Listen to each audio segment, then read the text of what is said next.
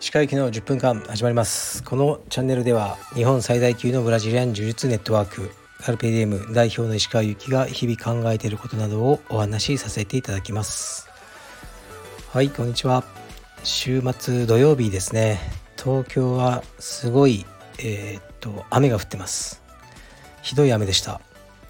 で僕は今日女性クラスの、えー、っと担当をしました。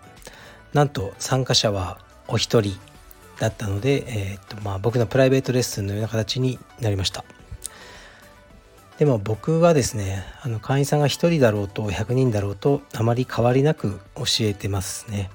人数が少ないからといってえー、っと今日はクラスの形を変えたりしてね今日は質問コーナーでいいですよとそういうことはしないで普通にウォームアップやって僕が朝からかんこれを今日やろうと考えていた技をやってで最後スパーリングの部分は、ね、どうしても相手がおられなかったので、まあ、僕と、ね、15分間ぐらいスパーリングをしていただきました。はい。でレターに行きますかね。レターがねたくさん来てます。だけどあまり駆け足で読みたくなくてバーって。最近は割とね丁寧に読んでるんですよ。ですから少し時間が長めになってしまうかもしれません。はいでは行きます。基本的に北順に読んでます。石川さんこんにちは。アメリカではゲイに風当たりが厳しいそうですがレズにはどのような対応なのでしょうか。はいありがとうございます。まあ僕もそんな詳しくはないですよ。そっちの情報には。なんとなくですがえー、っとアメリカの、えー、レズビアンの方はうん環境的要因後天的にそのレズビアンになることを選ばれた方が多いと思いますね。僕の印象です。あのまあ男性から嫌なことをされてその男性に辟易して女性をパートナーに選ぶ。というようなあの方が多い。あのゲイの方よりは多い気がしますね。だから環境的要因。後天的にその道を自分で選ぶ。方が多いような印象はあって僕がアメリカの大学通っている時に名前忘れちゃったんですけどえっ、ー、と、ま、前も話したかな。まあ仮に A 先生としますね。女性。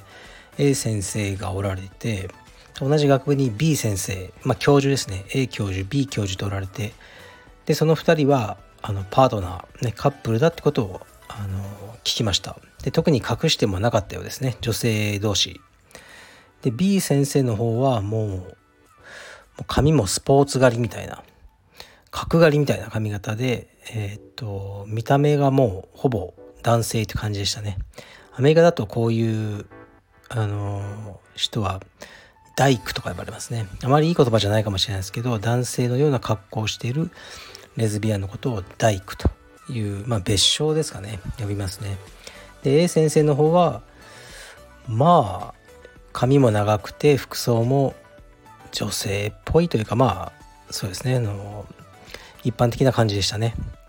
A 先生はめちゃくちゃ厳しくてもう生徒をあの落としまくる、F がつくとその単位取れないんでっていうあのすごく怖い先生だったんですけど授業中も厳しくて僕にすごく優しくしてくれたんですねいつも「あなた授業ついてこれてる?」とかあの授業中に気を使ってくれたりしてましたねである時僕があのクラスメイトに「A 先生なんか俺には優しいんだよねみんなには厳しいのに」って言うとその友人が「いやそれはお前がマイノリティだからだよ」ってえって思ってアジア人って僕ぐらいしかいなかったのでクラスの中に「いやお前マイノリティで彼女も性的マイノリティじゃない。レズビアンだからだから共感して優しいんだよ」って言われてああ考えたこともなかったわ。と思ったことがありましたね。はい。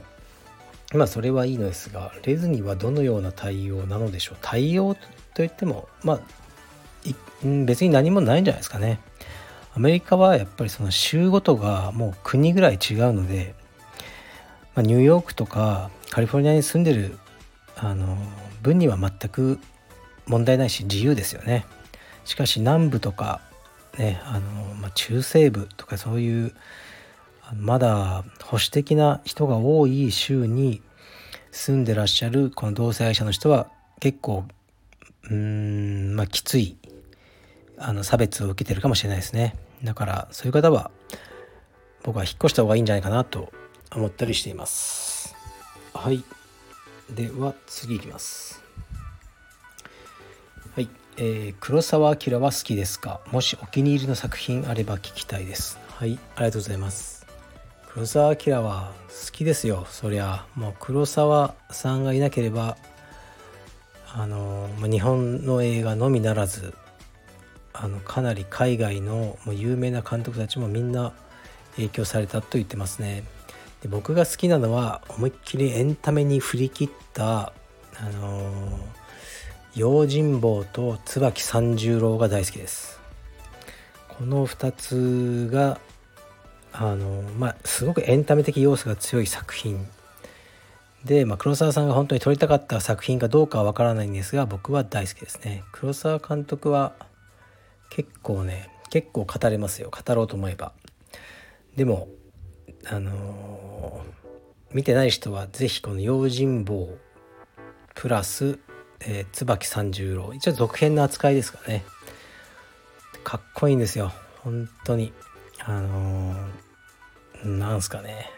かっこいいです。中台達也さんとか三船敏郎さん。めちゃくちゃかっこいいですね。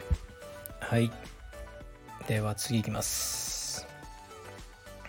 えー、っと淡路島の回を聞いているとのんびり何もしない時間を過ごせる旅行がお好きなイメージがありますが観光名所をたくさん回ったりエンタメを詰め込む旅行はされますか？はい。ありがとうございます。これは淡路島でなくてあの奄美大島の間違いだと思いますね。淡路島には行ったことないですね。でいつもやっぱのんびり行ってただそこで生活するという旅行しかしないですね。エンタメをこう詰め込むような旅行は僕はしないです。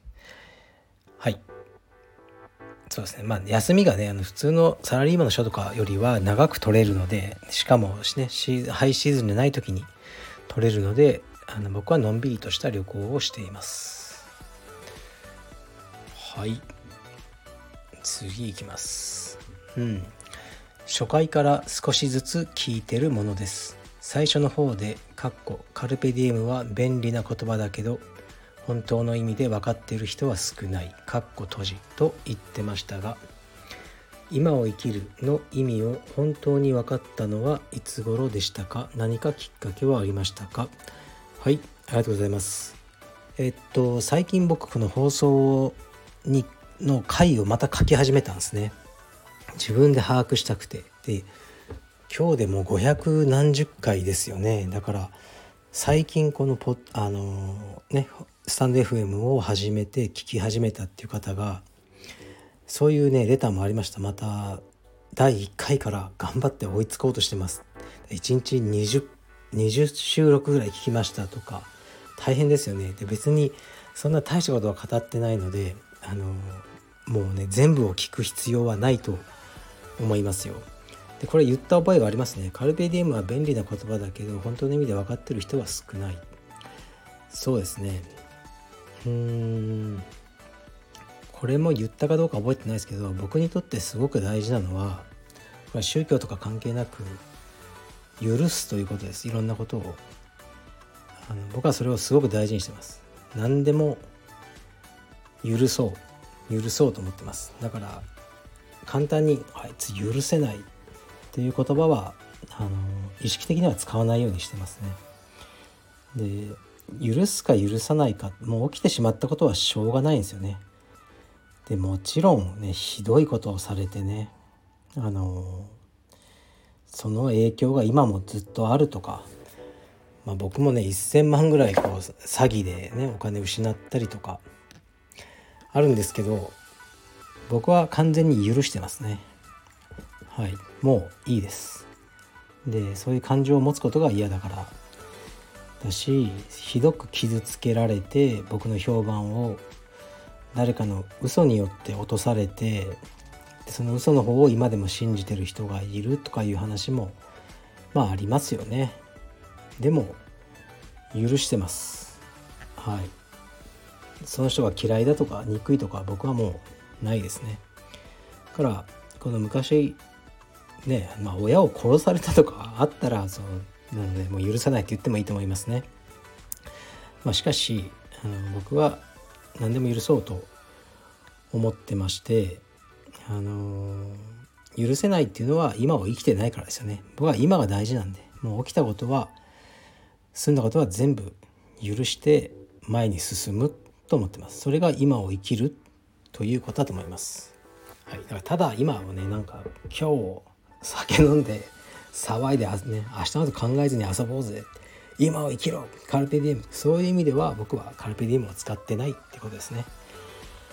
うん。でこの今を生きる、うん。まあ、いつ頃この意味を分かったっていうのは分かんないですけどね。何かきっかけ。きっかけはねこれいつも同じになっちゃうんですけどね。やっぱり僕ね娘なんですよね。常に。うん。なんか娘僕の娘っていうのは本当にこういろんなことを僕に教えてくれるくれた存在ですね、まあ、病気を持って生まれてまあそれでいろいろ辛い思いしてまあ明日がどうなるかもわからないから今を生きようっていうふうにあの考えて生きてきましたね。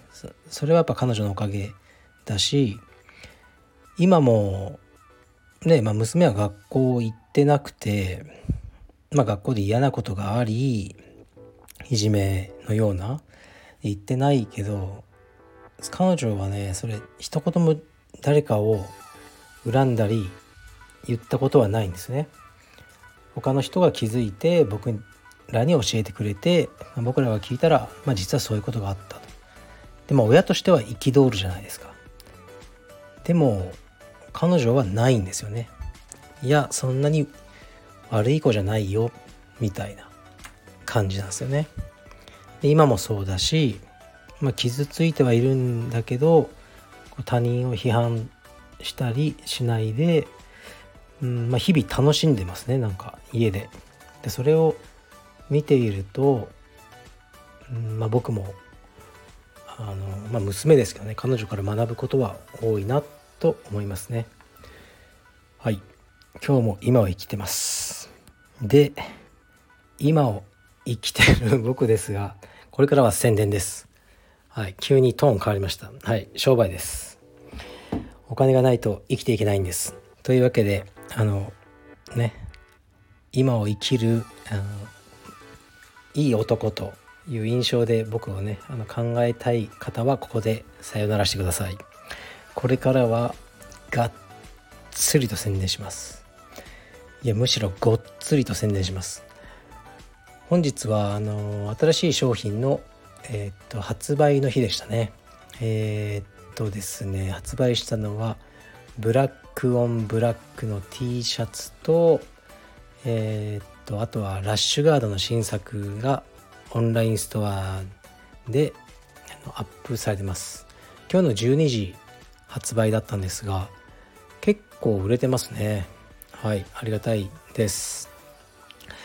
でうんまあ問い合わせも多いんですけどね道着のえー、っと在庫がすごく減ってるんですね。道着はいつだ？道着はいつだ？ってこうなんかこの間とか道着がいつ、ね、再入荷されるんですか？そのせいで私は練習できませんとか。